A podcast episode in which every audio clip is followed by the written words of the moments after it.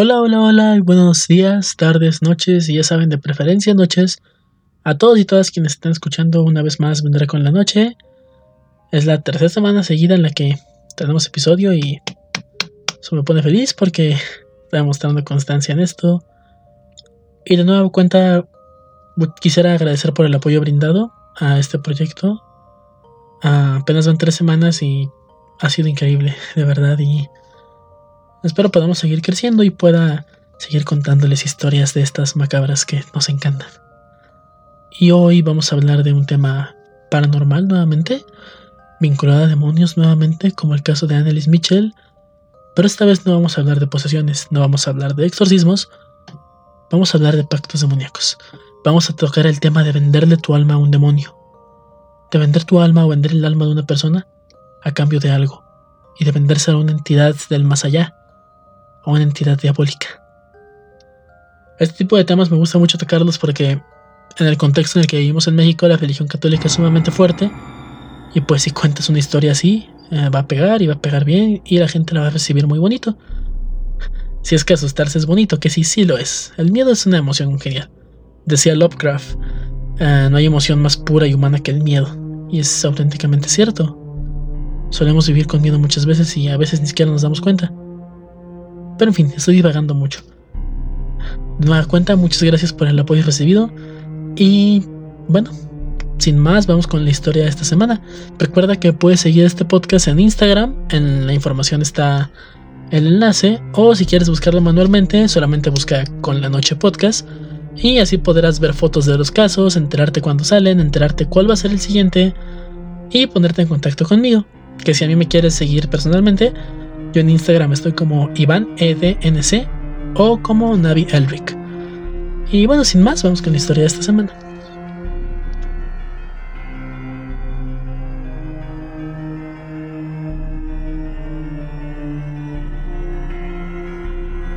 Y bueno, antes de empezar con el episodio de esta semana, quisiera hacer como quisiera hacer una aclaración.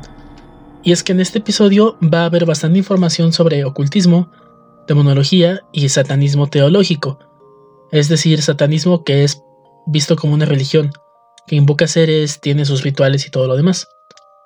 Se mencionarán nombres de demonios, libros de ocultismo y rituales de invocación.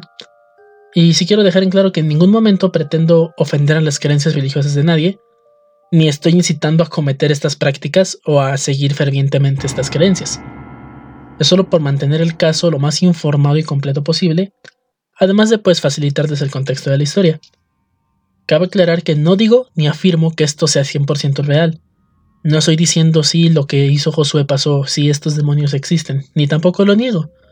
Lo único que yo hago es contarles una historia y al final ustedes deciden si la creen o no y tomen en cuenta que no hay respuesta incorrecta. Cada quien cree lo que quiere.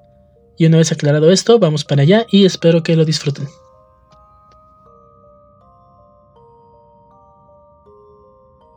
Uno de los programas de radio más famosos de México lleva por nombre La Mano Peluda. Y de verdad, si nunca han escuchado La Mano Peluda, en YouTube pueden encontrar varios capítulos porque es increíble. De los recuerdos que yo tengo de cuando estaba más chico, la escuchaba con mi papá en su camioneta.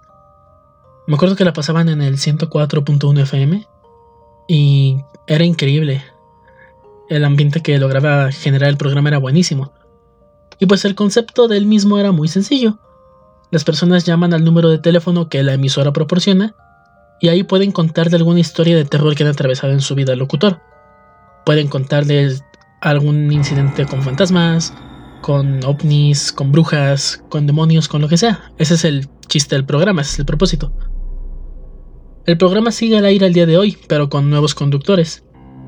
La persona que le dio fama desde su estreno en 1995 fue Juan, Juan Ramón Sáenz, quien se encargaba de atender las llamadas y escuchar las historias de las personas. Y pues tristemente Juan Ramón falleció en el año 2011. Y la causa de su muerte fue, según esto, nada más y nada menos que uno de los casos que atendió en la mano peluda, el famoso caso Josué. Fue una noche del año 2002 que un joven que se identificó como Josué llamó al programa para contar su historia en la cual afirmaba haber pactado con un demonio a cambio de dinero, pero que ahora lo único que sentía era miedo porque eventualmente los seres oscuros vendrían por él y su alma. Todo esto se transmitió al aire en vivo. Y si te lo estás preguntando, sí, en YouTube puedes escuchar la llamada completa. Y pues tuvo sus consecuencias con el paso del tiempo, siendo, según varias especulaciones, la causa de la muerte de Juan Ramón y la causa de accidentes de varios de los involucrados en la historia. Y esta es la historia del que quizás es el caso de pacto demoníaco mejor documentado de México, el caso Josué.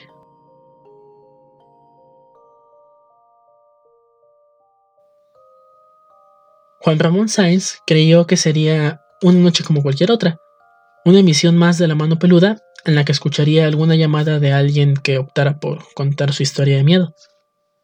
Cuando entró la llamada de la noche, Juan Ramón nos presentó a Josué, un joven que decía haber pactado con un demonio, a cambio de obtener dinero. Josué nos menciona que llama desde California en Estados Unidos y que escucha el programa mediante el primitivo Internet que había en aquellos años. Juan Ramón le dice que puede empezar a contar su historia, y que si decide no decir algún nombre o omitir ciertos detalles, será respetado, ya que en el programa respetan la privacidad. Y Josué le agradece esto, pero la historia que cuenta a continuación nos deja ver que optó por contar todo con lujo de detalles. Todo empieza cuando Josué tenía 14 años, y empezó a desarrollar un interés por la brujería, el satanismo y el ocultismo nos menciona que tuvo acceso a un libro de estos temas, un libro de ocultismo, que jamás menciona el nombre, pero por las características que menciona y los contenidos que leyó, pueden ser dos. O leyó uno que se llama La llave menor de Salomón, o leyó otro que se llama El Gran Grimorio del Papa Honorius. Honorius. O por qué no incluso pudo leer ambos, que estos libros son antiquísimos. Ah son muy estudiados por varios seguidores de la iglesia, por sacerdotes que quieren especializarse en exorcismos y demás. Y pues son grimorios, es decir, son libros de invocación, son como enciclopedias, pero con contenido sobre demonios. Los nombres, los sigilos o sellos, los rituales, las formas de hacerlos irse, todo ese tipo de contenidos vienen en un grimorio, y Josué menciona que leyó uno. Josué estuvo estudiando esto por años, con el objetivo de invocar uno de los demonios mayores, un demonio que lleva por nombre Lucifugo Rofocale, cuyo nombre significa el que huye o el que se aleja de la luz, que aquí hubo un dato curioso, es lo contrario a Lucifer, porque Lucifer significa el que trae la luz. Y cabe recalcar que no es común que un demonio tenga apellido, por lo que no existe un significado fijo o claro para Rofocale pero se cree que puede ser un anagrama para Focalor, que es el nombre de otro demonio que también es mencionado en la llave menor de Salomón. Y este ser, esta criatura que Josué invoca, es, por decirlo de algún modo, como el intermediario de los tres demonios grandes del infierno, que vienen siendo Lucifer, Belcebú y Astaroth. Solo puede ser invocado de noche, ya que odia la presencia de iluminación, como, como lo dice su nombre, y es un demonio encargado de riquezas, conoce dónde están todos los tesoros del mundo y te puede dar acceso a ellos. Pero has de saber que también puede manejar a su gusto plagas y enfermedades. Que ojo, esto será clave más adelante. Y antes de continuar la historia, vamos a ahondar un poco en el tema de la demonología y en el libro de El Gran Grimorio, que el que escribió el Papa Honorius. Este libro es uno de los tantos prohibidos por la Iglesia Católica, y según se dice, está oculto en la biblioteca secreta del Vaticano. Allá en lo más recóndito, en lo más oscuro donde no cualquiera accede, se dice que ahí lo tienen, al menos la versión original o una copia original. Y poquísimas personas tienen acceso a su lectura. Se dice que algunos de ellos son el Papa, los mayores obispos y los estudiantes de teología cuyo objetivo sea convertirse en exorcistas. Se dice que fue encontrado en el año 1750, pero que su escritura data de muchísimos años atrás, y se presume que fue escrito por el misterioso Honorio de Tebas, el Papa Honorio III, según algunos historiadores. El libro también es conocido como el Evangelio Satánico, y según la tradición, fue escrito por Honorio en una ocasión en la que haciendo investigaciones sobre demonios, rituales y todo esto, pues fue, fue poseído por Satanás mismo, lo cual facilitó al sacerdote plasmar todo el contenido de información sobre demonios y ángeles que supuestamente hay en esa obra y las formas en que un humano puede acceder a ellos. Es decir, Según la tradición, según el folclore, el Papa Honorio III, en una de sus investigaciones sobre este tipo de cosas, pues se acercó tanto a ello que el mismísimo Satanás tomó control de su cuerpo. Por una lucha por el conocimiento, el Papa Honorio logró transcribir todo lo que Satanás sabía. Toda esta información, todo sobre Paimon, sobre Belial, sobre Belcebú, sobre Astaroth, sobre Baphomet, sobre Behemoth, todo sobre estas criaturas. Honorio de alguna manera lo transcribió, lo aprendió y lo dejó para que la humanidad pudiera estudiarlo. Son muchos los investigadores, historiadores y místicos de distintas épocas quienes han estudiado el libro a lo largo de la historia, el cual fue descubierto en la tumba del rey Salomón, quien también se encargó de investigación sobre demonios y escribió, escribió perdón, La clavícula de Salomón, un libro donde la primera sección, que se titula Ars Goetia, enlista un total de 72 demonios con los que trató y capturó. En esta obra Salomón describió a los demonios y su rango, es decir, pone el nombre y describe si son reyes, príncipes o duques. También le da a cada uno un sigilo para invocarlos, que un sigilo son como estos sellos, como el pentagrama al revés, eso es un sigilo o sello, pero cada demonio tiene uno diferente. Y son muy creativos, algunos son llamativos y hasta bonitos. y además de ello, describe pasos detallados para invocarlos, para hacer esto. Si juntamos estos dos libros, tenemos muchísima información para pactar y tratar con estas entidades de carácter divino. Y en el Gran Grimorio se nos dice que con un instrumento que es denominado como varita destructora o férula dominante, podemos tratar a estas entidades. Y pues hay muchas copias sueltas en el mundo, e incluso la llave menor de Salomón puedes conseguirla en internet en PDF. Y sí, no es complicado de conseguir y muchas copias se encuentran en el círculo de los practicantes de la magia ritual e incluso del vudú en Haití. Pero la copia original se encuentra resguardada en el Vaticano, según se dice. Una leyenda más de este libro dice que el que, dice que, el que está guardado en el Vaticano se ha intentado destruir varias veces. Lo han quemado, lo han mojado, lo han roto, lo han hecho de todo, pero el libro lo resiste todo. Y a continuación te voy a leer un fragmento de este libro, concretamente un párrafo de la introducción. Oh hombres, frágiles mortales, los que pretendéis poseer la profunda ciencia mágica, temblad de vuestra temeridad. Para conseguirlo necesitáis colocar vuestro espíritu muy por encima de vuestra esfera, haceros firmes e inquebrantables y estar muy atentos a observar exactamente cuanto os diré, sin lo cual todo se volverá en vuestro perjuicio destrucción y completo aniquilamiento. Pero si por el contrario observáis atentamente cuando os diga, saldréis con facilidad de la posición pobre y humilde y coronará el éxito todas vuestras empresas. Y bueno, después de esta pequeña, pequeña clase de introducción a la demonología, a los libros y a Lucifugo Rofocale, podemos volver a la historia de Josué. Su interés por todas estas artes oscuras se originó ya que su familia atravesaba por una crisis económica fortísima, y en su desesperación por querer apoyar a su familia, optó por aprender invocaciones. Claro, porque es más fácil vender de tu alma un demonio que salir a buscar un trabajo, pero en fin. de una u otra forma, Josué tuvo acceso al Gran Grimorio y posiblemente también a la llave menor de Salomón. Leyendo y estudiando, Josué le cuenta a Juan Ramón que su objetivo era contactar con Lucifugo y las instrucciones para ello venían en dicho libro. Aprendió montones de oraciones y rezos en hebreo, en hebreo antiguo, para evocar demonios, y nos cuenta que le tomó cerca de un año y medio obtener resultados, y que prácticamente todo lo hacía en su casa, todo lo practicaba en su casa.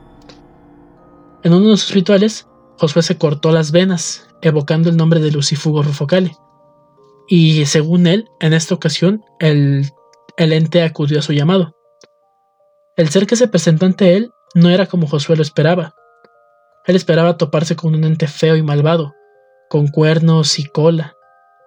Pero su sorpresa fue que se presentó un hombre oscuro y alto, que le hablaba de una manera cordial y educada, o así lo describe Josué. Y él le preguntó, ¿quién eres?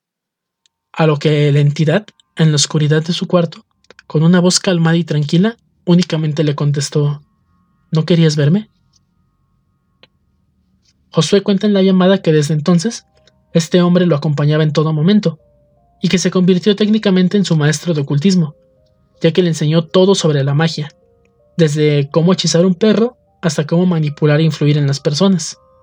Todo esto se lo decía a la entidad cuando Josué le preguntaba, y en ese momento cabe recalcar que el joven tenía apenas 16 años. Y en una ocasión le dijo al espectro a la aparición que estaba bien conocer sobre rituales y hechizos, que estaba bien conocer sobre demonios, que toda la teoría estaba genial, pero que eso no era lo que él buscaba, sino que quería dinero para su familia, quería pasar de la teoría a la práctica. El ser que se le apareció le dijo que él ya sabía todo eso, y que lo único que tenía, que debía tener, perdón, era paciencia.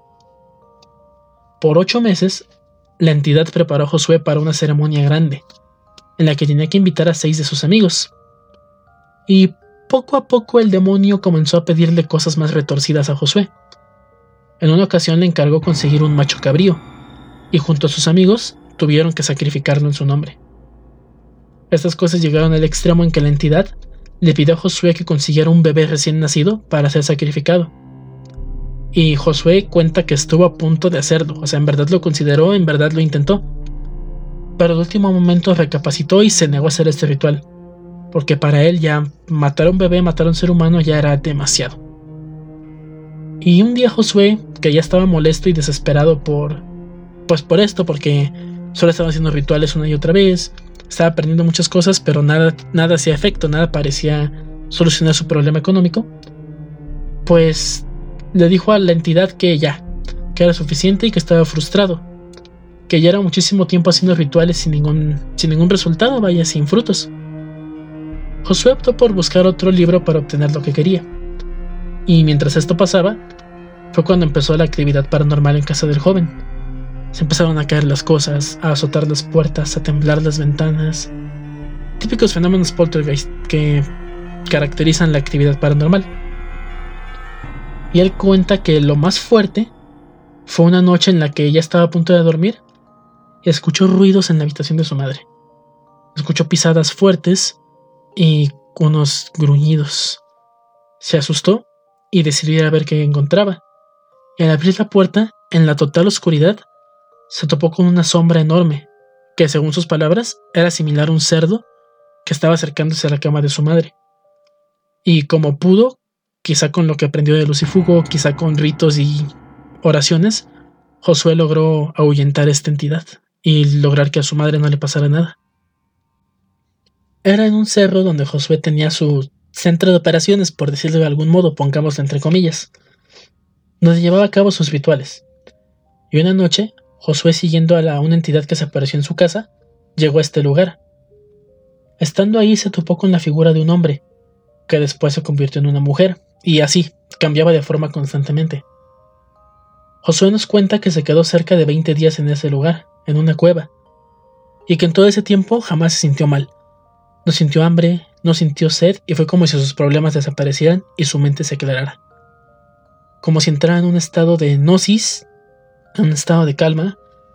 Así estuvo por 20 días ahí adentro. Y estando ahí, la entidad le entregó un anillo, que al momento de la llamada Josué menciona que aún conservaba, e investigando, topó con que tenía en su poder nada más y nada menos que el anillo del mismísimo rey Salomón, el mismísimo autor de la llave menor.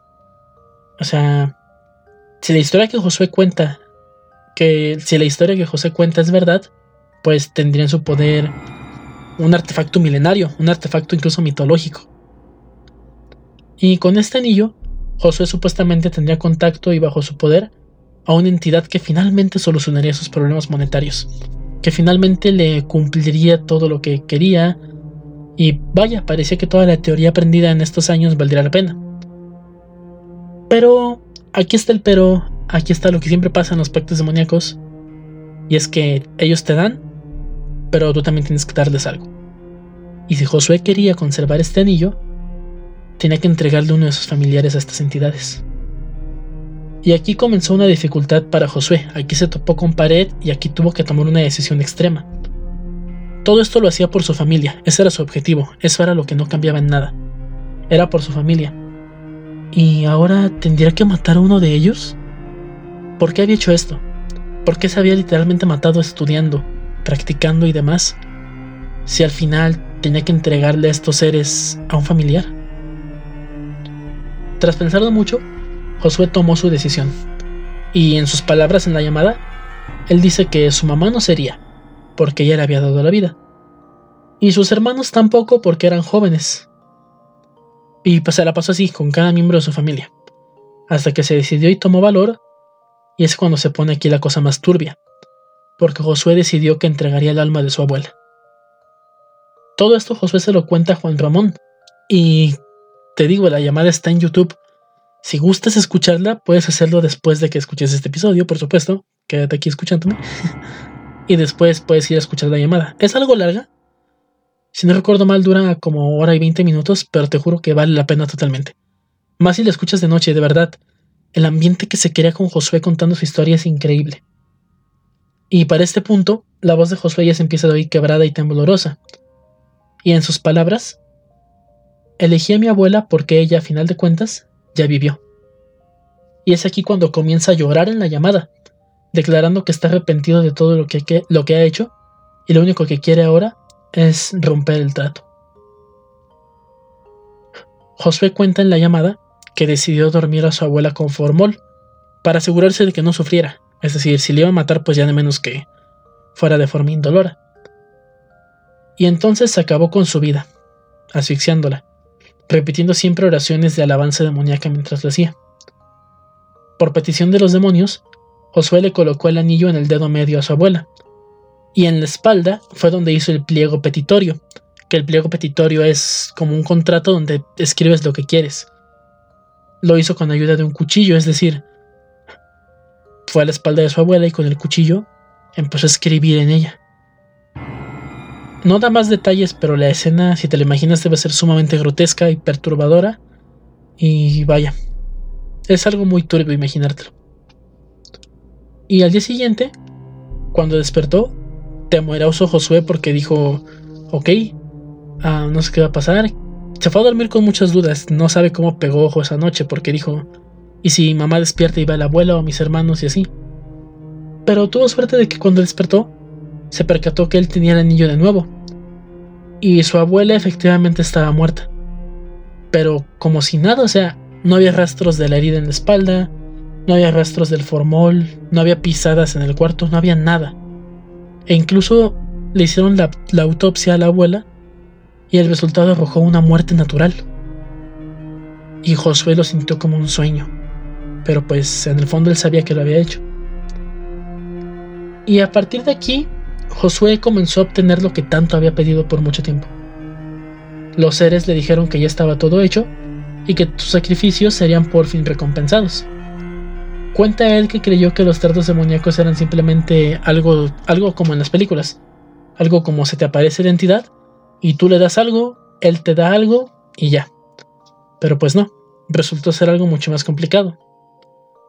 Pero a partir de aquí, aun cuando empezó a recibir más ingresos monetarios y aun cuando empezó a solventar los problemas económicos de su familia, su salud mental comenzó a afectarse porque se le empezaron a aparecer otras entidades y otros seres y estos se burlaban de él y le recriminaban preguntándole una y otra vez, ¿por qué lo hiciste? Mataste a tu abuela, la condenaste. ¿Por qué lo hiciste? Y pues este Josué lo volvía loco, no lo toleraba. Y los efectos del pacto se hicieron presentes en la vida académica de Josué, ya que estando en la universidad, se graduó como biólogo bacteriólogo en solamente seis meses de una carrera que dura ocho años. En sus palabras, tuvo que hacer hechizos para obtener esta facilidad. Y aquí es donde la historia se pone rara porque suena imposible, ¿no? ¿Cuántos de los que estamos estudiando no quisiéramos eso? Acabar una carrera de años en seis meses. Pero resulta que Josué está titulado, su cédula está registrada. Y si haces cuentas con la edad que tienes cuando dices, ¿qué está pasando aquí? ¿Cómo lo logró?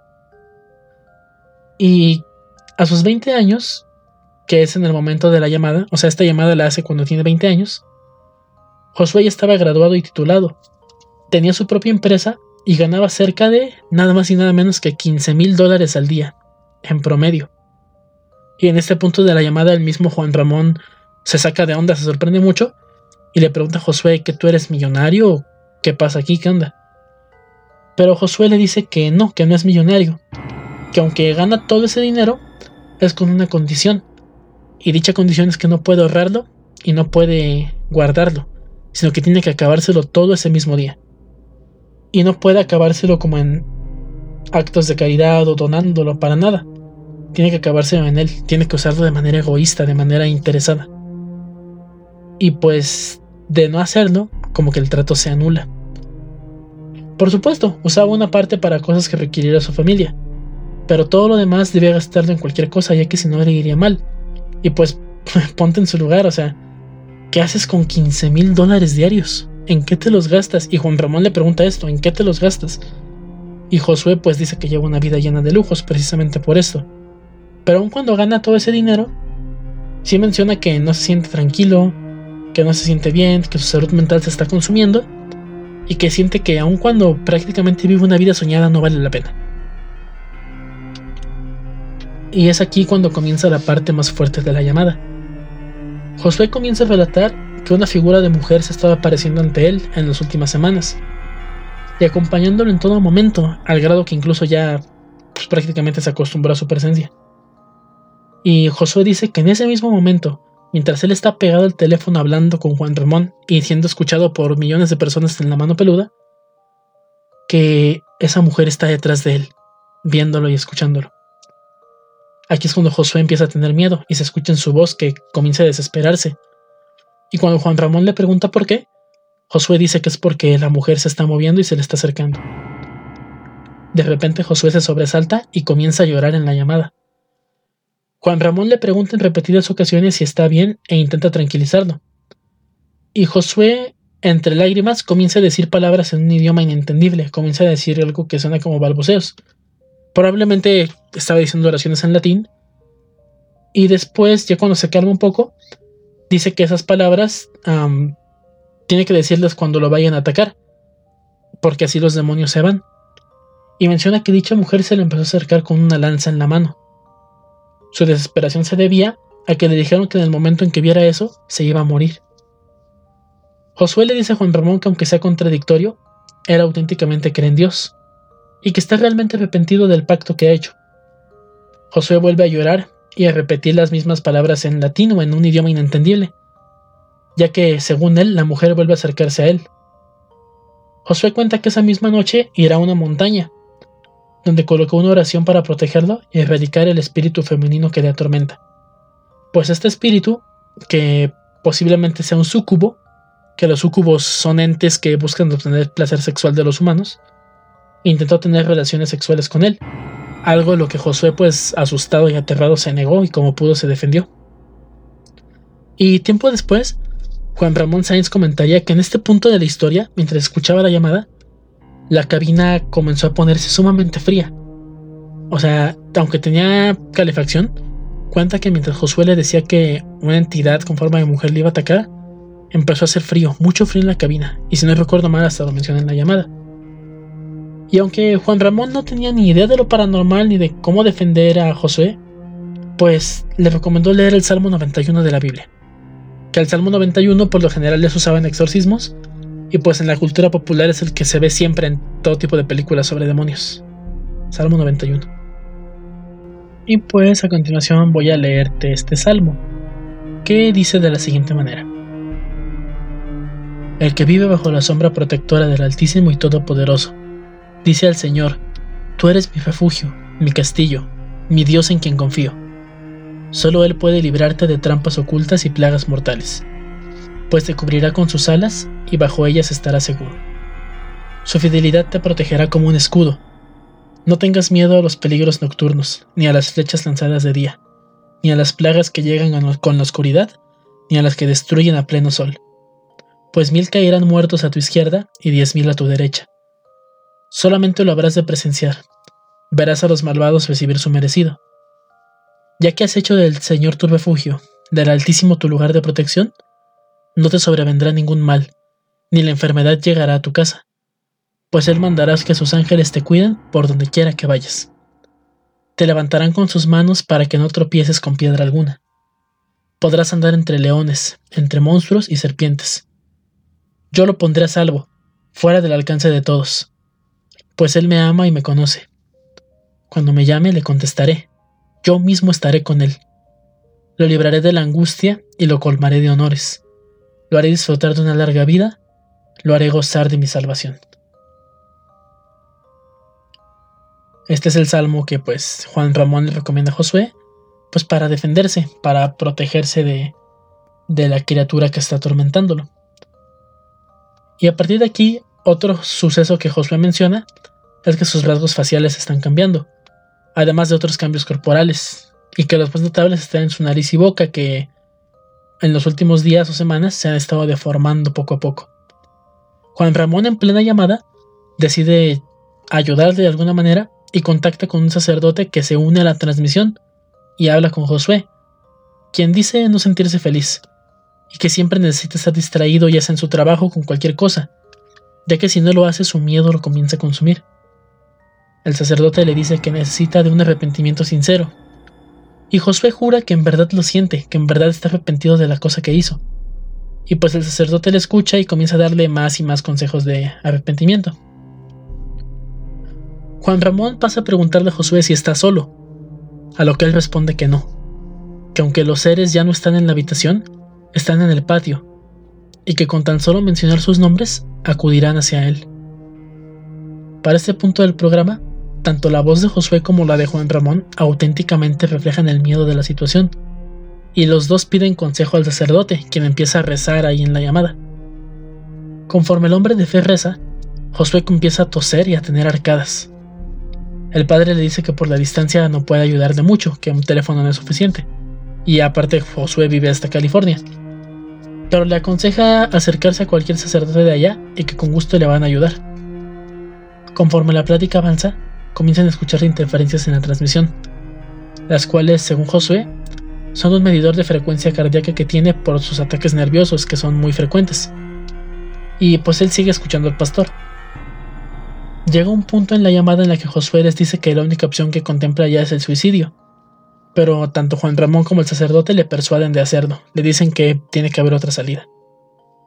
Lo único que Josué quiere es deshacerse de alguna manera de lo que ha hecho. El padre comienza a rezar de nuevo y le pide a Josué abrir la Biblia. El joven intenta hacerlo, pero menciona que no puede, que se siente demasiado pesada y que por más que hace fuerza no puede abrirla Menciona que apenas levantó el libro, lo sintió tan pesado que se le cayó al suelo. Mientras el padre reza, Josué comienza a llorar y a tener arcadas nuevamente. Dice que son las entidades las que están haciendo que se sienta mal. En este punto de la llamada es posible escucharse ruidos de fondo, lamentos y gritos desde la línea de Josué, quien afirma que los demonios están tratando de atormentarlo y de entrar a la casa. El sacerdote sigue rezando, Mientras Josué llora y desesperado, dice que ya es tarde y que van a matarlo. Poco a poco y eventualmente la situación se calma, y el tiempo del programa se está acabando. Josué agradece la ayuda y el espacio que le brindaron, y el sacerdote le pide que no deje de rezar y que se acerque más a la religión y fe católica. Esa noche de 2002, los oyentes del programa quedaron aterrorizados.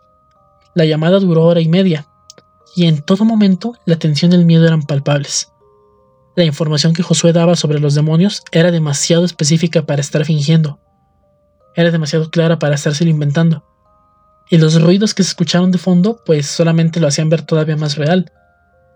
Pero pues la audiencia no supo nada hasta después. Y parecía que la historia de Josué terminaría en este momento, pero no. Aún hay más. Aún faltan las consecuencias reales de todo esto, que involucrarían la muerte de distintas personas.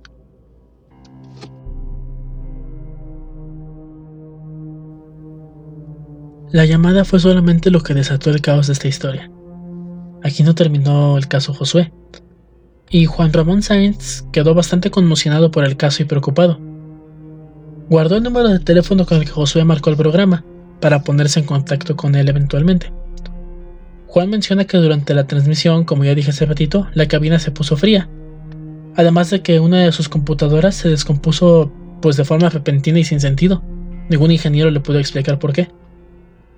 Cuando atendieron su llamada, uno de los empleados domésticos de Josué le dijo lo que más temía, que Josué estaba hospitalizado y al parecer había sido atacado en su casa por la noche, y pues le habían enterrado un crucifijo. Pero el lado bueno era que había sobrevivido y se estaba recuperando en un hospital. Juan Ramón finalmente logró contactarlo, y ahí se enteró de lo que había pasado. Unos días después de la llamada, los demonios volvieron a hacer acto de presencia ante Josué, y furiosos lo atacaron, hiriéndolo con el crucifijo. De no haber llegado a tiempo la ayuda médica, Josué habría muerto desangrado. En la casa todo había sido destruido, pues según el joven, los demonios se encargaron de romper muebles y ventanas, de dejar libros tirados y en general de dejar todo destruido. Poco tiempo después, Josué fue dado de alta del hospital y Juan Ramón perdió contacto con él. Pero jamás dejó de preocuparse. Dejaba mensajes diarios en la contestadora de Josué, porque no le contestaba el teléfono, entonces dejaba algún mensaje con la esperanza de que algún día se contactara con él. Y pues esto es antes de WhatsApp, antes de Facebook, antes de todo esto. Era como la única manera. Y después de tiempo, la preocupación de Juan Ramón fue tal que él mismo decidió ir hasta California para cerciorarse de que Josué estuviera bien. Si algo podemos notar de esta historia es que Juan Ramón era y fue un amor de persona. Cuando llegó a California, dio con la calle de Josué y preguntando a las personas, una de ellas le dio la dirección eh, exacta. Pero Juan obtuvo un escalofriante detalle. Y es que esta persona le preguntó si él era policía, a lo que Juan Ramón respondió que no. Y el sujeto le dijo, no vaya ahí, ahí hay gente muy mala. Juan Ramón ignoró estas advertencias y logró llegar a la casa, la cual según sus palabras era enorme. Poseía un jardín lujoso y la arquitectura era finísima. Apenas llegó a la puerta, Juan sintió una sensación de incomodidad, de extrañeza, y cuando le abrieron, no mejoró. Ante él estaba un hombre pálido, alto y que cargaba un gato. Juan Ramón le preguntó si hablaba español, y esta figura le dijo que sí con la cabeza. A continuación el locutor le preguntó si sabía qué había sido de Josué, el chico que vivía en esa casa, y que se encontraba preocupado por él ya que no había tenido noticia de su estado en mucho tiempo. Ramón notó que en esa casa, o de dentro, venía un fuerte olor a excremento, y que dentro solo se veía oscuridad. Por más que intentaba como asomarse, solo veía penumbras. La figura no respondió, y se limitó a cerrarle la, cara en la puerta en la cara.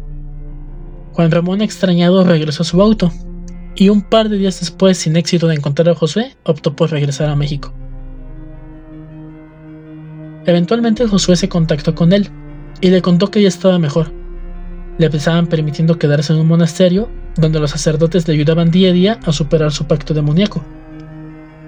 Juan Ramón se sintió aliviado de saber que Josué estaba bien y parecía que la historia terminaría ahí, que tendríamos un final feliz, pero no, aún faltaba lo más trágico.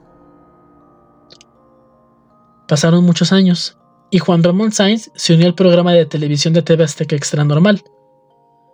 Programa que en mi opinión nunca fue del todo serio y nunca presentó investigaciones paranormales auténticas. Pero si hubo un caso en el que ese programa se involucró y fue real, si hubo un caso que tuvo consecuencias reales y en el que de verdad podemos decir que hubo fuerzas quizás sobrenaturales involucradas, es este. Era el año 2011 y Josué se puso en contacto con el programa, después de años sin que saliera a la luz pública, y aceptó una entrevista en el show con una única condición, que Juan Ramón Sáenz estuviera presente en la misma. Después de años, los dos volvieron a toparse, y se saludaron amistosamente. Pero aquí comenzó lo serio. Josué les dijo que concedería la entrevista en un lugar secreto, donde se reveló que aún conservaba el anillo de Salomón, ya que lo protegía, y llevaba consigo un fémur humano, que según él usaba por protección.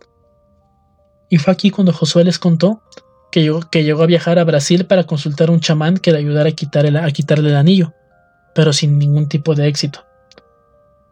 Un detalle curioso es que cuando Josué saludó a todo el equipo, lo hizo con la mano izquierda, pero a Juan Ramón lo saludó con la mano derecha, fue el único que saludó con esa mano, que es donde tenía el anillo y aparte un guante.